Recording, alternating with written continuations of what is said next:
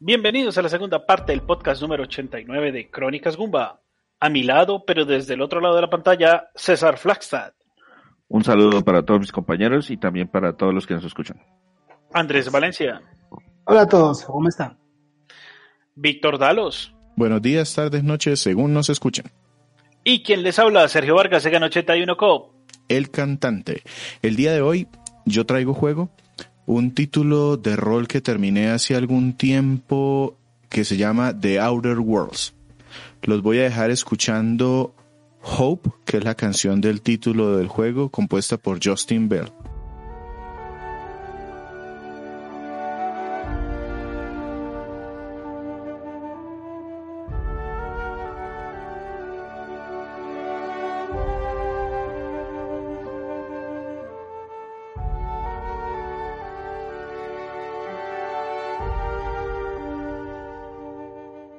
Entonces para este podcast, Víctor nos trae, nos trae un juego de rol que jugó para la consola Nintendo Switch que se llama The Other Worlds. Yo lo jugué primero, yo lo jugué primero en PC. Este juego lo probé usando el Game Pass en PC. Lo terminé, lo terminé muy a la carrera porque es una, es una particularidad como que el Game Pass lo obliga a uno a juegue más, juegue más, no desaproveche. Así le hubiera costado uno dos mil pesos el, el, el mes. Y eso es una sensación terrible porque le pasa a uno con todas las suscripciones inicialmente. Yo tengo unos amigos que pagaron uno o dos meses de World of Warcraft y prácticamente no dormían porque pues es que pagamos la suscripción. ¿Cómo voy a, cómo voy a, cómo voy a dormir si tengo que jugar porque ya pagué? Es que, es que sienten que dormir es un desperdicio. Tener vida social es un desperdicio cuando uno está jugando World of Warcraft. No, no cuando está jugando World of Warcraft, cuando están pagando por un servicio. Exacto. Sacarle provecho al servicio, así no nos haya Mi, valido nada. mi platica no se puede perder. El caso es que cuando lo terminé en, empecé con esta mecánica del Game Pass, sí quedé como con ese sabor un poquito agridulce porque me gustó lo que jugué, pero sentí que me apuré más de la cuenta. Entonces, cuando lanzaron el juego en Nintendo Switch, decidí eh, originalmente era ah, ciegamente comprarlo, luego lo lanzaron y dije, no, pero esperémonos un poquito, porque el lanzamiento en Switch fue, fue muy accidentado. Eh, ya cuando avanzó un poquito el tema y ya pude ver eh, más que cuáles eran los problemas reales de los que se quejaba la gente, dije, ah, esos problemas a mí no me molestan, entonces por eso decidí comprarlo en Nintendo Switch y ya lo pasé mucho más relajado y probando otras cosas. Este juego salió originalmente en 2019, en octubre, a finales del 2019, en PlayStation 4, Xbox One y PC. Y en el 2020, a mediados del 2020, salió para Nintendo Switch. Exacto. Entonces, ¿qué tipo de juego es? Es un juego de rol. Es un juego de rol conversacional que dentro de sus mecánicas de combate tiene disparos en primera persona. ¿Por qué, es un RPG conversacional? Para aquellos que no conocen el- ese, ese tipo de expresión, esa terminología. En, en general el mundo de los videojuegos se ha como expandido y mezclado tanto sus géneros que quiero hacer esa, esa claridad de que es un juego de rol en donde si bien nuestro personaje sube de nivel como en la mayoría de juegos de rol y yo tengo muchas opciones de personalización, una de las partes más importantes aquí es que para descubrir o avanzar en la trama yo necesito establecer conversaciones con los personajes del juego y las respuestas que yo les doy afectan el curso de la historia. Esto no pasa en todos los juegos de rol. Por ejemplo, los juegos de rol japoneses normalmente no tienen esa opción. No, no Cuando hay le dan a uno la opción, cuando le dan la opción es decir sí o no. Y si usted responde no, ¿está seguro? No. ¿Está seguro? No. No. ¿Seguro? Bueno, ahora sí, continúa el juego. Exacto, en cambio este tipo de juegos de, de rol de conversaciones es muy importante cada una de las respuestas que nosotros demos en general porque de alguna manera puede afectar la historia. Y esto se eh, viene mucho de los juegos basados en los juegos de rol eh, de lápiz y papel. eh, y se dio mucho más en los juegos occidentales que en los juegos japoneses. Exacto. Entonces, ¿puedes eh, hablarnos algo sobre el desarrollo de este juego? ¿De, de por qué vino? ¿De, de, de qué se trata? Sí, yo, yo les traía aquí un poquito de Obsidian, es una compañía que me pareció muy interesante, eh, no mucho porque realmente tiene, eh, hay libros incluso escritos, escritos sobre algunos de los juegos de Obsidian, entonces traigo un resumen muy cortico, Y, y es muy extraño que no hayamos hasta el momento traído juegos de esta de empresa, ¿o sí? no, Sí, ninguno. Sí, señor. ¿Cuál? South Park The Stick of Truth. Ah, correcto. Sí, pero no hablamos mucho de Obsidian en ese momento. No, claro que no. Eh, Obsidian fue fundada en 2003 en California. Una particularidad es que fue fundada por exintegrantes de una compañía que se llamaba Black Isle. Para quienes de pronto los, los hayan escuchado, estos son los creadores de muchos juegos de RPG, precisamente por allá en los 90, basados en estas franquicias o en esta jugabilidad de Dungeons and Dragons. Entonces tienen juegos como Baldur's Gate, Fallout, Icewind Dale, Planescape, son nombres muy importantes por allá en los 90 y principalmente para computadora. Ya entre 2003, que se fundó Obsidian, y 2012, eh, se dedicaron a hacer muchos trabajos, sobre todo trabajos sobre licencias. Entonces, por ejemplo, para LucasArts trabajaron en Star Wars Knights of the Old Republic, un juego que es también muy famoso de rol. Más que, más que sobre licencias, ellos trabajaban como el equipo B de una de franquicias grandes, ¿no? Sacaban el primer juego que era Knights of the Old Republic. Necesitamos a alguien que nos haga la segunda parte mis amigos de Obsidian son los indicados. También entonces, por ejemplo, Pathfinder, que es una franquicia grande de juegos de rol, les dio para hacer su juego, Dungeons and Dragons con Neverwinter Nights, eh, con EA desarrollaron Alpha Protocol y Fallout New Vegas, que es uno de los más queridos por los fanáticos de Fallout. El mismo cuento. Sacamos Fallout 3, necesitamos alguien que saque una continuación. Mis amigos de Obsidian les y, y les queda y que les queda bien, que es de los recordados. Y como mencionó Andrés, eh, South Park, The Stick of Truth con Ubisoft. Eh, en 2012 a esta compañía le cayó una crisis. El CEO de la compañía, Fergus Urquhart, me perdonarán ahí la pronunciación, comentaba en, en, algunas entrevistas que le hicieron que él tenía 115 personas trabajando en un juego de rol para Microsoft pensando en el lanzamiento del Xbox One. Pero Microsoft decidió cancelar el juego porque em, dijeron básicamente que había un problema entre la visión que tenía Obsidian y la que Microsoft quería, además de que no iban a llegar para el lanzamiento. Y eso orilló a Obsidian a buscar alternativas de financiación porque pues a ellos les estaba pagando Microsoft y esa plata se les desapareció. Entonces decidieron irse con Kickstarter. Y de aquí salió algo que se llamó Project Eternity, que era de nuevo un juego de rol isométrico con conversaciones, con muchas rutas de personalización, por lo que se hizo famoso Black Isle en su momento. Y eh, ellos empezaron pidiendo un millón de dólares, un poquito más de un millón de dólares, y al final de la campaña lograron más de cuatro millones de dólares. De aquí salió el juego Pillars of Eternity. Lanzaron Pillars of Eternity en 2015 y en paralelo, aprovechando la popularidad que, que lograron, lanzaron otros juegos o, fueron trabajando en otras propuestas y de ahí salió otro que se llama Tyranny, en el que salió en el 2016. Ese juego también lo terminé, estoy escribiéndole una reseña, pero me ha costado un montón. De nuevo, un juego de rol, eh, con muchas conversaciones, pero cambiando algunas cositas y el escenario. En el 2018 lanzaron, lanzaron Pillars of Eternity 2, un juego que tomaba todo lo que hicieron en el primero y lo expandía a la enésima potencia. Es uno de esos juegos de rol de 100 horas.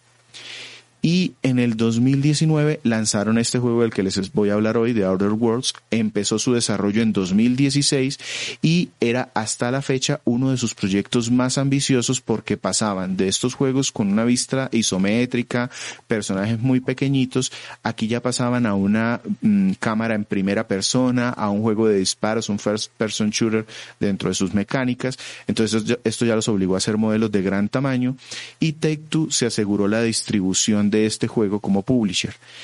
Este equipo, pues para, para este de Outer Worlds, dice que tomó mucha eh, inspiración, lógicamente, de estos juegos de rol de lápiz y papel, pero también de, eh, nombran una serie en particular que se llama Firefly, eh, es como vaqueros en el espacio, alguna cosa así.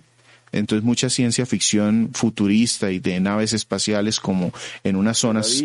la película. En una zona sin explorar. Caso en, en distribución. Sí y es, fue creada por Joss Whedon. Exacto, se iba a mencionar.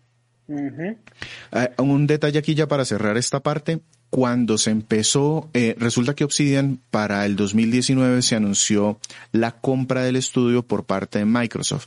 Entonces eh, alcanzó a entrar en duda un poquito el tema del lanzamiento de este juego. Pero como ya les había dicho, el, desarrollo empezó en 2016 y ya Take Two tenía la, eh, la distribución Entonces el juego terminó saliendo, como les había dicho, para PlayStation 4, Xbox One y PC en 2019, más adelante para Nintendo Switch. Em, y no tuvo realmente dinero de Microsoft en su, en su desarrollo. Fue más eh, financiación propia del título. Y esto lo menciono porque este título, este juego, tuvo muchísima, muchísimo ruido en los medios, generó mucho, mucho ruido, mucha publicidad positiva para ellos, pero derivada de publicidad negativa de otros juegos que habían salido un poco tiempo antes. Entonces, antes de que saliera Outer Worlds, se había lanzado eh, este juego, eh, se había lanzado Fallout 76 por parte de, de Bethesda con resultados más bien negativos, eh, mucha microtransacción, muchos problemas técnicos y también había eh, salido Anthem un poco antes. Sí. Eh, que supuestamente era... por los mismos que está por los mismos caminos que, que Fallout 76. Y, y, y poco antes había salido Mass Effect Andrómeda, que también era como con esta temática espacial, juego de rol, pero y que venía de una de una de un eh, nivel de aclamación por la crítica muy alto en sus entregas anteriores y no tan alto en la tercera Sí, pero igual no le fue mal, cerró, cerró digamos que como una muy buena franquicia. Y cuando salió este Mass Effect Andrómeda se esperaba pues el resurgir con estas nuevas tecnologías y no fue así. Yo, yo recuerdo también que más o menos por esa época también salió la expansión de Far Cry, Far Cry New Dawn, que también es un juego en primera persona de disparos posapocalíptico, no necesariamente en el espacio, pero y también la recepción de ese juego fue más bien baja comparado con lo con el título principal, entonces también esto era como, oiga, miren, este es el juego de disparos en primera persona que va a barrer con todos estos otros juegos con problemas. Exacto, y, y eso lo que hizo fue que se le diera mucha publicidad y se lo pusiera a un nivel de juego AAA que realmente no es. Entonces, eh, eh, esto lo que, lo que hizo es que llamó mucha atención de gente que esperaba un gran AAA y este, sin ser un juego para nada malo, porque es un juego bastante bueno, eh, luego se empezaron a ver críticas porque la gente esperaba que fuera un juego de un Effect, de un nivel de Mass Effect o de un Fallout, y sin duda que no lo es. Entonces ahora cuéntanos un poco sobre la historia, o sea, por el título, por el nombre del título, eso quiere decir que debe desarrollarse, me imagino que en el espacio o en otra dimensión. Cuéntanos de cuál es la historia de The Wars. Así es, estamos en el espacio, estamos en un sistema solar que se llama Halcyon y estamos en un futuro en donde las corporaciones, las grandes empresas tomaron el universo y la colonización espacial en donde todo en la vida se debe justificar por el consumo, todo. La familia, si usted, si eso responde a los intereses de una compañía, usted puede tener familia, puede tener religión, salud, trabajo, cada trabajador debe ser legal a su marca, incluso le hacen publicidad en su vida normal y le lavan el cerebro de niños para que le hagan publicidad a esa compañía a la que le den la vida. Las colonias de Halcyon están en decadencia no están hace mucho porque la gente habla por ahí de su abuelo como máximo, pero no más allá de esto, y eh, están cayendo en decadencia por falta de recursos. Eso hace que se tengan muchos problemas de seguridad, hay muchos problemas económicos, entonces se habla, un, un planetoide en particular es el que agrupa a todos los ricos y el resto está lleno de bandidos, vándalos, hacen investigaciones pero se las roban entre empresas, eh, hay mucha eh, muchos problemas de confiabilidad en las naves y los equipos. Nosotros, en nuestro personaje, de, entra al juego, se lo despierta un científico que se llama Phineas Wells. Dato curioso, hay, cuando decimos nuestro personaje es el que nos define la computadora o nosotros lo armamos? Nosotros armamos el personaje que queramos. Lo malo es que no lo vemos muy frecuentemente porque casi siempre es primera persona. Entonces yo puedo elegir si es hombre, si es mujer, si es gordo, bajito, más o menos algunos rasgos, pero es bien difícil verlo. Eh, solamente en algún momento si dejamos quieta la cámara, como que sale a tercera persona y nada más. Entonces nuestro personaje creado a nuestra a nuestro gusto es despertado por un científico y... Y resulta que estábamos en una cápsula criogénica en una nave abandonada y esta nave eh, la abandonaron porque resultaba muy costoso rescatar a, a las personas que estaban allí para las corporaciones. Entonces sencillamente decidieron, ¿sabe qué? Junta, nos reunimos, esa nave existió, no, no existió, entonces le echaron tierrita, nada sale en los medios y dejaron a toda esa gente allá en esas cápsulas a que se muriera. Eh, este científico nos despierta, nos dice, oiga, usted va a tener problemas porque lleva eh, congelado más tiempo el que debería, eh, yo lo voy a ayudar a escapar, pero necesito que usted me ayude a, hacerle publicidad a este tema que las corporaciones están haciendo. Y les voy a, contar una cosa que pasa las primeras una o dos horas del juego porque me parece súper importante. Este científico nos dice, mire, bájese en este planetucho eh, que allá hay un asentamiento que se llama Edgewater, en español Frontemar, y allí debe encontrarse con el capitán de una nave que lo puede sacar a órbita. Ya ahí nos encontramos y hacemos un plan para exponer a estas corporaciones. Bajamos en ese planetucho y resulta que el capitán de esa nave nos lo encontramos muerto porque lo, lo aplastó una cápsula de escape, curiosamente era la nuestra. y eh, eh, nos desplazamos un poco por, por el planeta, por, el, por donde llegamos y encontramos la nave varada. Entonces ahí pues tenemos que pasar unos riesgos, eh, llegamos a la nave, entramos y la inteligencia artificial de la nave dice que no nos puede responder porque solo le responde al capitán y que no puede despegar sin la autorización del capitán. Entonces ahí nosotros pues como que le hacemos saber que el capitán se murió. Y la inteligencia artificial entonces entra en una divagación de que es que si el, el capitán no llega, entonces ella se va a quedar varada ahí y que si no hay capitán entonces ella no puede salir y se va a quedar oxidándose, pero afortunadamente llegó el capitán, ¿cierto capitán? Guiño, guiño. Entonces así nos convertimos en el capitán de The Unreliable, una nave en español se llama La Falible. La falible, sí. Ajá. La poco confiable. Exactamente. Entonces, ahí, así nos hacemos nosotros a una nave ahí ya la, la inteligencia artificial nos dice, bueno, yo quisiera despegar, pero resulta que es que se me dañó un repuesto. Entonces, señor capitán, necesito que usted me ayude a buscar el repuesto para poder despegar. Y así empieza básicamente el juego. Eh, debemos ir a conseguir este repuesto y eso implica que tenemos que afectar a alguien, bien sea porque le robamos a, la empresa ese repuesto que le falta o porque nos tenemos que agarrar a balazos con alguien o que tenemos que negociar con alguna facción para que nos, podemos, podamos utilizar ese, ese repuesto. Y esto pasa frecuentemente en la historia, es decir, tiene muchas vueltas, nos obligan a buscar diferentes planetas o misiones eh, secundarias para hacernos amigos de diferentes facciones, diferentes empresas que hay ahí. Incluso podemos llegar a hacernos aliados de las corporaciones y nosotros queremos o de los rebeldes eh, de los diferentes planetas.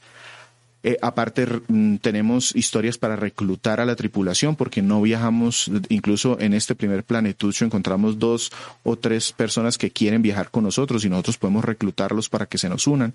Eh, entonces, em, digamos que la historia está muy marcada por humor y como por muchas de estas decisiones y es realmente el punto fuerte del juego.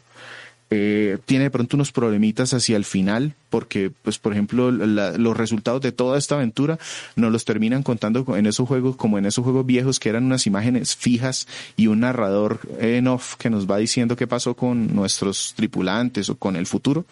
Entonces, pues eso me, me, me pegó un bajón al final, pero en general funciona muy bien.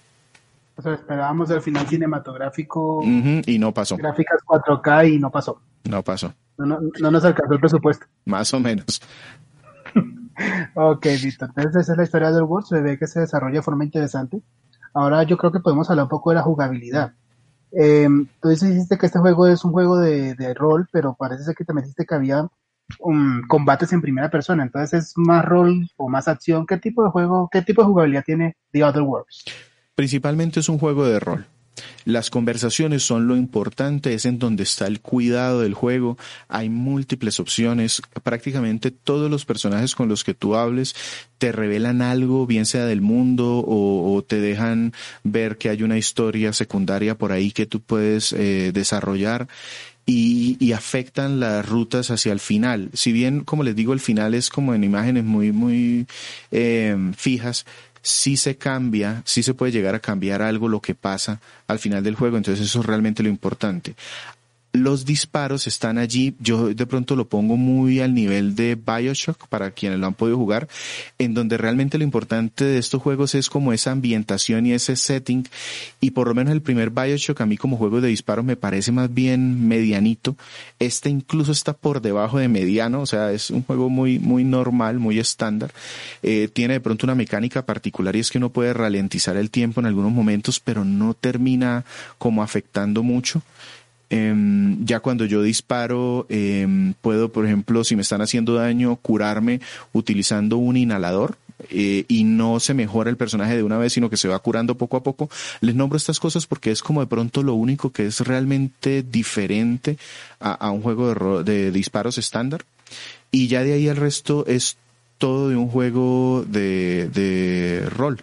Entonces yo tengo habilidades, eh, estas habilidades están agrupadas a un principio, habilidades como por ejemplo ser mejor con las armas o con el diálogo o con el sigilo o, con el liderazgo, porque como les decía, yo viajo por los planetas con una tripulación y yo puedo llevar dos acompañantes cuando estoy explorando. Entonces yo puedo ganar algunas habilidades para que mis acompañantes de pronto hagan más daño, eh, sean más inteligentes, tengan más armadura, cosas así. Eh, y esto me permite desbloquear misiones o resolver conversaciones o caminos diferentes dependiendo de lo que yo tenga más desarrollado. Entonces, si mi personaje está muy bien en el diálogo, muy probablemente logre sacar líneas eh, diferentes a la gente o si es muy bueno con la tecnología, puede a partir de estos conocimientos de tecnología o de medicina, abrir conversaciones diferentes. Si hay alguien enfermo, entonces él, eh, le sale una línea diferente, digo, usted tú tiene estos síntomas y eso me puede llevar a resolver eh, un problema de una manera diferente. Ya cuando yo paso de, de un nivel em, en las habilidades, eh, cada vez que yo subo de nivel, bien sea matando enemigos o resolviendo misiones, completando misiones, las, pues yo le voy poniendo punticos a las habilidades como yo quiera. Entonces, por ejemplo, la, la, el juego que yo hice en la computadora, yo le metí puntos a las armas, al sigilo, y jugué mucho así, eh, tratando de pasar desapercibido, siendo más efectivo con las armas, pero ya ahora, cuando lo jugué en Switch con más calma, le metí mucho al diálogo y al liderazgo. Entonces, eh, mi personaje era un mentiroso de porquería. Yo podía, eh, me salían las opciones de engañar a todo el mundo o de tratar de persuadirlos y el juego es diferente. Eh, de hecho, hay un punto ya en donde usted es tan bueno para el diálogo que el juego ya le exige puntos particulares, bien sea en persuadir, en intimidar o en mentir, por ejemplo, para las habilidades de diálogo. Eh, eh, eh, les, un ejemplo muy típico. yo llegué a una bahía espacial y me retuvieron la nave de los policías porque el capitán anterior no había pagado unas multas. En el juego inicial, cuando yo lo hice especializándome en los temas de armas y estas cosas, yo tuve que hacer un trabajo para una persona de la bahía para que reunir un dinero y pagar las multas. Cuando lo jugué por medio de conversaciones, yo al tipo lo engañé, le dije que tenía una foto de una novia, por otro lado había hackeado una computadora y el tipo me dijo, ah, esto, ah, no, es que me confundí, usted no era el esa no era la nave, ya le borro las multas. Entonces, ese tipo de cosas son, son muy, muy interesantes, muy ricas de hacer y, es lo que más realmente me gusta, me gusta del juego. Eh, pero ya entonces, em, el tema de disparos, como les decía, es más bien mediano y hay zonas en donde es obligatorio. Afortunadamente, pues le meten algunos tipos de armas científicas o armas especiales. Entonces, por ejemplo, hay una que pone a flotar a la gente, otra que los encoge y los hace chiquiticos. Entonces, eso como que le pone algo de, de variedad. Y el tema de manejar los acompañantes también es interesante porque yo, ellos también tienen unas habilidades mucho más simples que las del personaje principal, pero son algunos perks como movimientos especiales o, ellos o, me afectan incluso. Eh, hay un personaje que si lo llevo conmigo, mi, mis puntos en intimidar suben. Entonces es un guardaespaldas robot que llevo ahí. Entonces si quiero intimidar a alguien, me lo llevaba a él porque sabía que me subía. Era más fácil intimidar si me lo llevaba. Entonces jugar con eso es, es muy bueno y esos compañeros sirven para complementar al personaje. Es decir, si yo me quiero, si yo me quiero ir muy dialogado, puedo decirles a ellos, venga, no, ustedes son la fuerza bruta del equipo. Sí. O al revés. Sí, correcto. Ir como fuerza bruta, ellos pueden echarse, echar la carreta o tampoco. Sí, también sirve. De hecho, la primera vez que yo jugué el juego, yo lo tuve casi siempre como acompañantes a una eh, niña, una, una eh, una joven que es médico y otra que es mecánica. Entonces, muchas veces en estas conversaciones, ellas eran las que se daban cuenta de cosas, entonces intervenían. Cuando había algo de mecánica decía, oiga, pero es que ese radiador no se pudo dañar por esto, sino por tal cosa, y eso me permitía seguir con la conversación. Eh, en cambio, en la, la segunda vez que yo lo jugué, mis acompañantes ya fueron un robot gigante y un bruto que partía todo a palo, porque como yo era el mentiroso de porquería, cuando necesitaba eh, eh, esa fuerza bruta, me los llevaba a ellos. Eh, este juego tiene un tema que son fobias, que son como unos estados negativos. Entonces, por ejemplo, eh, en el primer juego eh, me fue muy mal en un nivel de unos robots. Entonces el juego me dijo, oiga, usted le cogió fobia a los robots. Si yo le cogio fobia a los robots, entonces me da estados negativos cuando son robots, pero a cambio me da algunas ventajas. Sí, me hace más rápido cuando es robots, cosas así. y ya la, el otro tema que me queda por hablar es la exploración. Hay varios planetas en el sistema solar, entonces yo eh, vuelo en mi nave de uno al otro. Son, eh, digamos que hay retos en cada uno. Hay unos mucho más completos, mejor diseñados, pero pues en general, pues yo puedo explorar. Hay una cosa que me parece rara aquí, es que eh, en las casas de todo el mundo y en, la, en los dispensarios y en los centros científicos, en todos hay municiones de, de, para las armas que yo tengo. Un montón de municiones. Eh, y entonces yo puedo eh, recoger municiones, abrir cofres, hay una habilidad de hackeo, entonces, de hecho yo resolví aquí muchas misiones hackeando. hay un, bien sea para coger información de los otros personajes que están ahí o para abrir puertas. Eh, en alguna misión, por ejemplo, yo tenía que cumplir una serie de objetivos para que me dieran un carnet, pero en esta última forma que lo jugué, yo hackeé la puerta y entré. Entonces, eh, también me permitió hacer ese cambio. La exploración en general, pues, es, es divertida, pero no me pareció la mejor porque pues, sí perdí tiempo, sentí que perdí tiempo en algunos planetas que no había nada que hacer realmente y yo sí me puse por allá a dar vueltas. Y, y hablando de perder tiempo, Víctor, el juego pues usted ha dicho rol conversacional, disparos, suena largo, pero entiendo que no es tanto, ¿cierto? No, no es tan largo. Eh, depende mucho de qué tantas misiones secundarias quieres hacer, pero la primera vez que lo jugué yo pasé este juego como en unas 15 horas. Ya esta segunda sí ya me demoré unas 20, 25 y ya tengo una tercera iniciada y voy como en la mitad del juego y tengo unas 10 horas. O sea, realmente no, para un juego de este estilo eh, está muy condensado. La, la misión principal, digamos que así como siendo muy general, puede durar unas 20 horas. Que, que, de pronto que me gustó de la exploración, que a veces salen misiones secundarias donde uno no espera. Entonces, por ejemplo, en algún lado me encontré un robot tirado y llevaba a esta niña la mecánica y ella me dijo, oiga, yo puedo repararlo. Eh, ¿Me da el tiempo o no? Y yo le dije, sí y después ahí más adelante me encontré a esa robot en algún lado y me ayudó para otra cosa. Entonces eso, eso me pareció muy interesante, pues que, que yo podía haber pasado eh, de esa parte completamente desapercibido. Eh, desafortunadamente el tema de, la, de los enemigos, la inteligencia artificial, como juego de disparos, de nuevo les digo, mediano, más bien mediocre, entonces hay más bien eh, pocos tipos de enemigos, su inteligencia artificial no es muy buena, entonces no es la parte más divertida del juego. Listo, Vito. Entonces, por lo que vemos, es un juego de rol que se concentra más precisamente en esos aspectos, más que en el tema de la acción que involucra eh, un título con este tipo de historia y, y, ese contexto.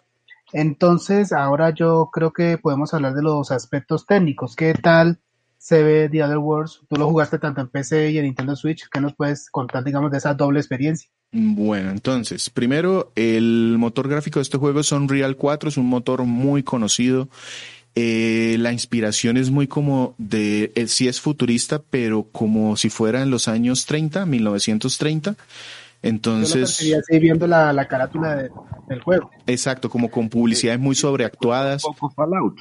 Correcto, Fallout o Bioshock en donde es como en el oeste, pero como con esta música de bares, eh, de mala muerte, sí, como, como Fallout y Bioshock.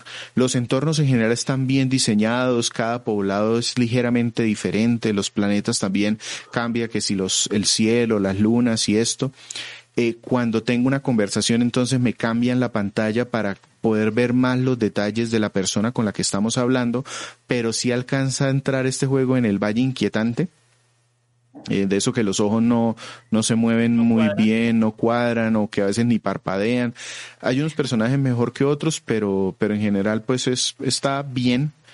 En, en todas las plataformas en general salió con algunos problemas de desempeño, pero nada muy llamativo, como el juego tampoco es muy llamativo en general. Es decir, es un juego de Unreal 4 más en un setting interesante en donde sí fue un desastre fue su lanzamiento en Nintendo Switch porque primero se demoró seis meses más y las texturas no cargaban, el frame rate era muy inestable, tenía unos tiempos de carga que esos también los tiene, los tenía en las consolas Play 4 y Xbox One, tiempos de carga de dos, tres minutos para abrir una puerta o para cambiar de un nivel.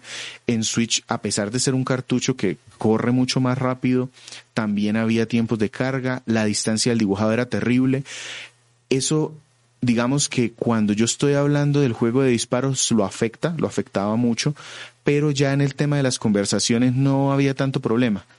Eh, entonces, más o menos unos dos meses después de que salió, le metieron una mejora gráfica que lo dejó, digamos que bien, eh, normal. Más estable, por lo menos. Sí, sí, digamos que a mí no me molestó para nada, sobre todo por lo que les digo, las, la forma como yo lo jugué fue más Em, enfocado en las conversaciones y mucho menos en los disparos para decirles que todo el final del juego no disparé una bala. Eh, y me encantó poder hacer eso. Me encantó poder terminar un juego sin tener que disparar una bala. En el primer, la primera vez que lo terminé, yo acabé con un regimiento de, de científicos y un combate final ahí contra un super robot. Eh, en esta... aprendiste, aprendiste el, error de tus métodos y decidiste ser más fácil. No, no, no. Digamos que las dos formas, las dos formas son válidas, se pueden terminar. Pero para mí fue mucho más divertido terminarlo por el medio de las conversaciones, el hackeo, el sigilo. Me pareció mucho más divertido así. Y, digamos que ahí eh, en Switch no hay ningún, ningún problema y de, hecho ya los combates también se ven mejor, aunque sí tiene problemas técnicos, todavía los tiene, pero se puede jugar. En las otras versiones es bastante estable. Eso es lo que podría, eso es lo que podría ocasionar es que no fuerza, pero empuja al jugador a, a irse más por el lado dialogado, ¿no? Probablemente. Eh, este es uno de esos juegos que para las consolas PlayStation 5 y Xbox Series eh, va a ganar, gana. De hecho, ya, ya hay algunos eh, benchmarking que, que muestra que mejora mucho porque sobre todo los grandes problemas del juego están en los tiempos de carga para todas las consolas. Y como eso se trató desde hecho eh, cuando yo lo jugué en PC, yo no lo sufrí mucho porque yo lo puse en mi disco, en la unidad de estado sólido porque después de la primera hora de juego me di cuenta de los tiempos de carga de tres minutos, dos, tres minutos, dije, no, venga, así no, no termino nunca y por eso decidí ponerlo específicamente en la unidad de estado sólido. En las otras consolas, pues sí, sí tiene todavía esos problemas de tiempo de carga. Ya para hablar del sonido, la música está compuesta por Justin Bell, el mismo autor de, de, la banda sonora de Pillars of Eternity, Fallout New Vegas, Stick of Truth, y ha trabajado en algunas series de televisión como Nikita, The People of Tomorrow o Critical Role. En general es muy ambiental, digamos que la música está presente y está muy acorde con esos temas de exploración espacial, ¿no? En donde hay como un violín que suena largo o, o una viola que, que, que, trata de ser como así como mucha música de descubrimiento. Y de eh, repente entran los sintetizadores. Eh, oh, sí, estamos en el futuro. Exacto. En general es buena, pero también debo reforzar que es muy ambiental. Entonces hay muchos momentos en donde pasa completamente desapercibida. En donde está el punto más fuerte es en la actuación de voz. Eh, para decirles, por ejemplo, Parvari, que es una de las primeras acompañantes que uno encuentra, es interpretada por Lee Bush. Ella ha trabajado en Life is Strange, en Horizon Zero Dawn como Aloy, en Shingeki no Kyojin, eh, es decir, eh, es Attack on Titan. Ajá, es bastante reconocida. para el Vicario, que es otro acompañante, está David Mitchell. Él ha trabajado en Mortal Kombat, en Batman Unlimited, en Spider-Man del 2018. Eh, Darin eh, DePaul como Red Thompson en Overwatch, en Spider-Man como Jonah Jason, en Final Fantasy XV. estamos hablando de gente que, que es profesional y que realmente le puso en general un muy buen nivel a, la actuación de voz. Yo quedo muy complacido con esa parte. Eh, de nuevo, reforzando el tema de que lo, lo grande o lo importante de este juego son las conversaciones. Pero el, nuestro personaje habla o es silencioso? Es totalmente silencioso. Porque pues yo puedo escoger que sea hombre, mujer, entonces como que no, no le hicieron, no, no doblaron sus líneas el, pero las de los que, sobre todo estos personajes más importantes, están de un muy buen nivel. ¿Hay de pronto algún problema con los NPCs o los personajes que son muy menores? El típico policía que vaga por algún lado, eh, de pronto habla parecido al típico policía que vaga en otro lado, pero pues no, no, me molestó. Eh, el, el, el, conocido problema de la enfermera Joy. Exactamente. Todos los pueblos son la misma enfermera y fijo algún personaje le, dijo al principal, eres una persona muy callada, ¿no? No, pero estamos hablando de ciencia ficción. Es muy posible que sean clones. No, no, no, no, no, yo, se lo compraría. Hay, hay, un tema aquí, eh, los subtítulos están en español, bueno, y en varios idiomas, y el humor en general pega muy bien con la actuación.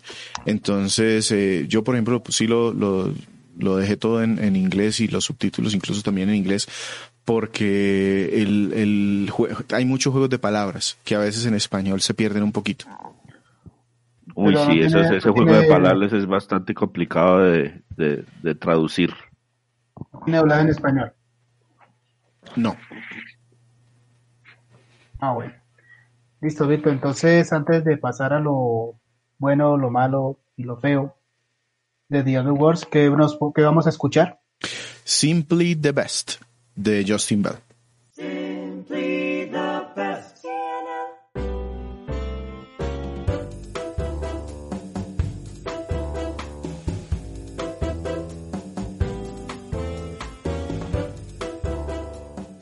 Bueno, Víctor, entonces nos acabas de, contar sobre tu experiencia jugando The Other Worlds en Nintendo Switch, un juego de desarrollado por Occident Entertainment de rol desarrollado en el espacio con, con una mecánica conversacional y con temáticas bastante... Son, unos duros desarrollaron el juego en el espacio.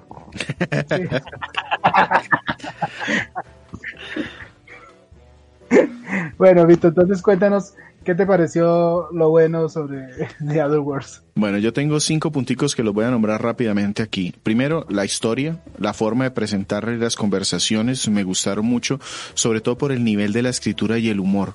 O sea, todos los personajes se sienten como personas reales, aunque raras y con traumas por vivir por allá en sus colonias. Eh, me gustó mucho eso. Lo siguiente, la exploración en general, aunque digamos que a veces se puede sentir que se pierde el tiempo, el hecho de que se puedan eh, encontrar misiones por allí regadas, eh, es satisfactorio al final. Eh, es, como una recompensa, si bien no es una mejor arma, pues ahí eh, una misión es una recompensa mucho mejor.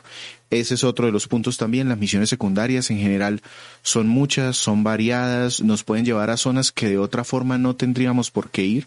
Yo terminé por allá en una jaula de raptores porque sí, eh, cuando no tenía que hacerlo por tratar de llevarle los cigarrillos a alguien. Entonces, eso, eso me pareció, me pareció interesante y que, a pesar de que les digo aquí que fue una misión de, de llevar cigarrillos, esas, esas misiones de recadero no son muy frecuentes y como que tienen sentido. El otro, el sistema de habilidades, el manejo de, de, esos puntos, sobre todo en las conversacionales, en las de conocimientos y en las de sigilo, casi todas son pasivas, aportan mucho al juego. Entonces, si yo hago a mi personaje especialista en temas tecnológicos, puedo salirme con la mía por algún lado, o si lo hago especialista en mentir también, eso me gustó. Y eh, eso me lleva a la última parte buena que tengo, las diferentes formas de solucionar los problemas. Pueden ser conversando, intimidando a alguien, robándome las cosas, o atacando, o incluso resolviendo una misión secundaria en el tiempo oportuno, me resuelve parte de la misión principal. Eso me gustó. Ok, interesante esos aspectos positivos. Ahora pasemos a lo negativo, a lo malo. ¿Qué tenía de malo The Wars? Nos hablaste primero de los tiempos de carga, ¿qué otras cosas negativas? Sí, tengo, tengo bastantes cosas, eh, que ese es un tema. Lo primero es que este juego fue, vendido como un triple A y no lo es. Es un juego de pronto no un independiente pequeño, pero sí es un juego eh, con un presupuesto bajo o medio. Y eso hace que sus aspectos técnicos también sean limitados. E, e, ese es un punto, por ejemplo, las pantallas de carga de más de un minuto en todas las consolas eh, e, es, algo que, puede llegar a ser fastidioso. Otro punto es que al final a mí me resultó más interesante resolver las historias secundarias que la principal. Eh, se siente como acelerado para terminar. Ese, ese es otro problema. El final, yo pensé cuando lo jugué la primera vez que me había saltado alguna parte del juego, porque el final para mí fue como abrupto. Y ahora que lo jugué con más calma me di cuenta que no.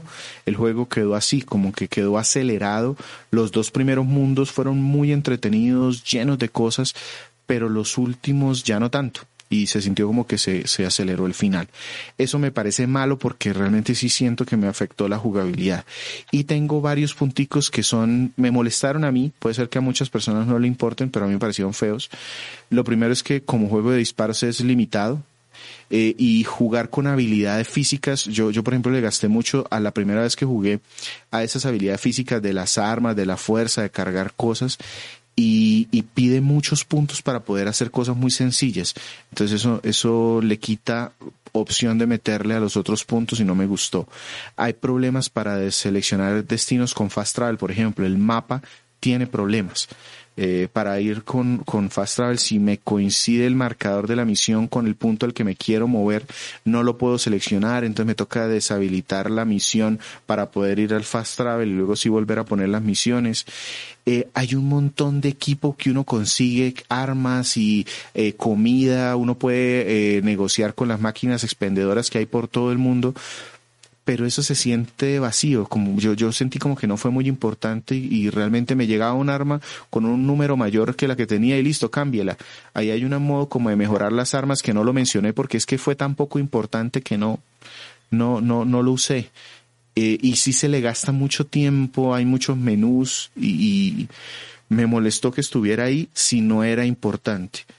Eh, otra cosa, lo pongo como feo, pues porque eh, pues si usted lo juega en Switch, el port es flojo.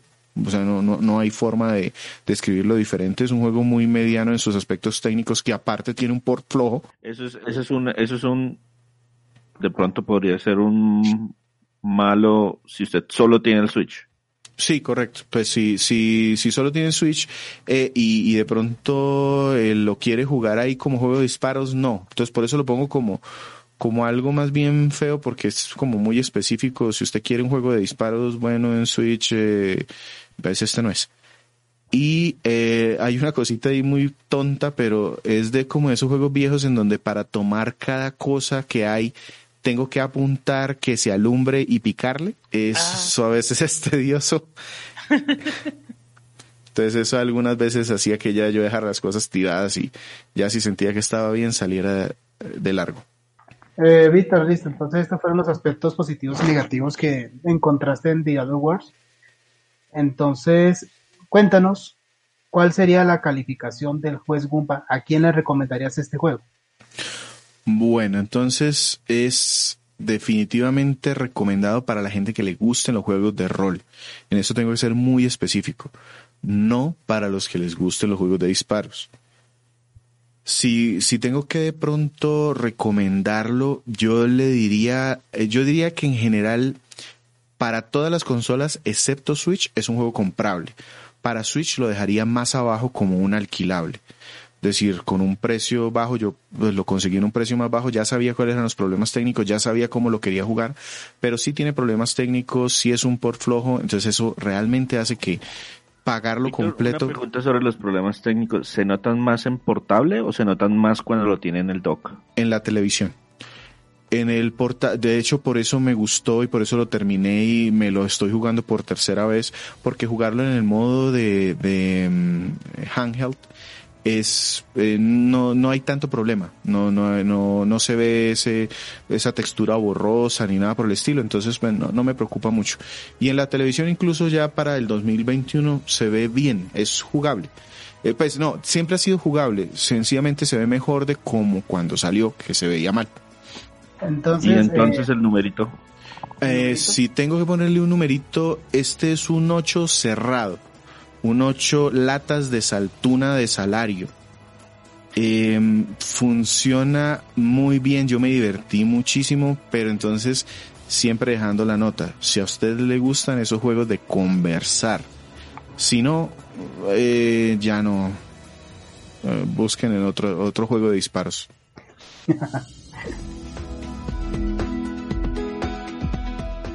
nuestras redes sociales, arroba Crónicas Gumba en Twitter e Instagram. También nos pueden encontrar en nuestro Facebook fanpage www.facebook.com slash Crónicas.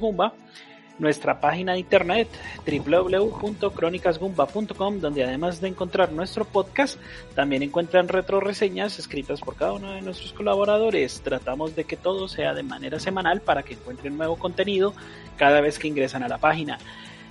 Les agradecemos la, el clic en la publicidad es algo que nos ayuda un poco a mantener este proyecto.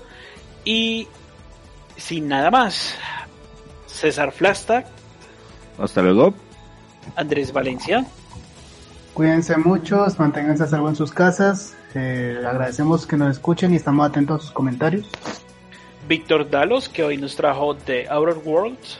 Muchas gracias por escucharnos el día que haya sido hoy y quien les habla, Sergio Vargas de Gan 81 Co. Hasta pronto.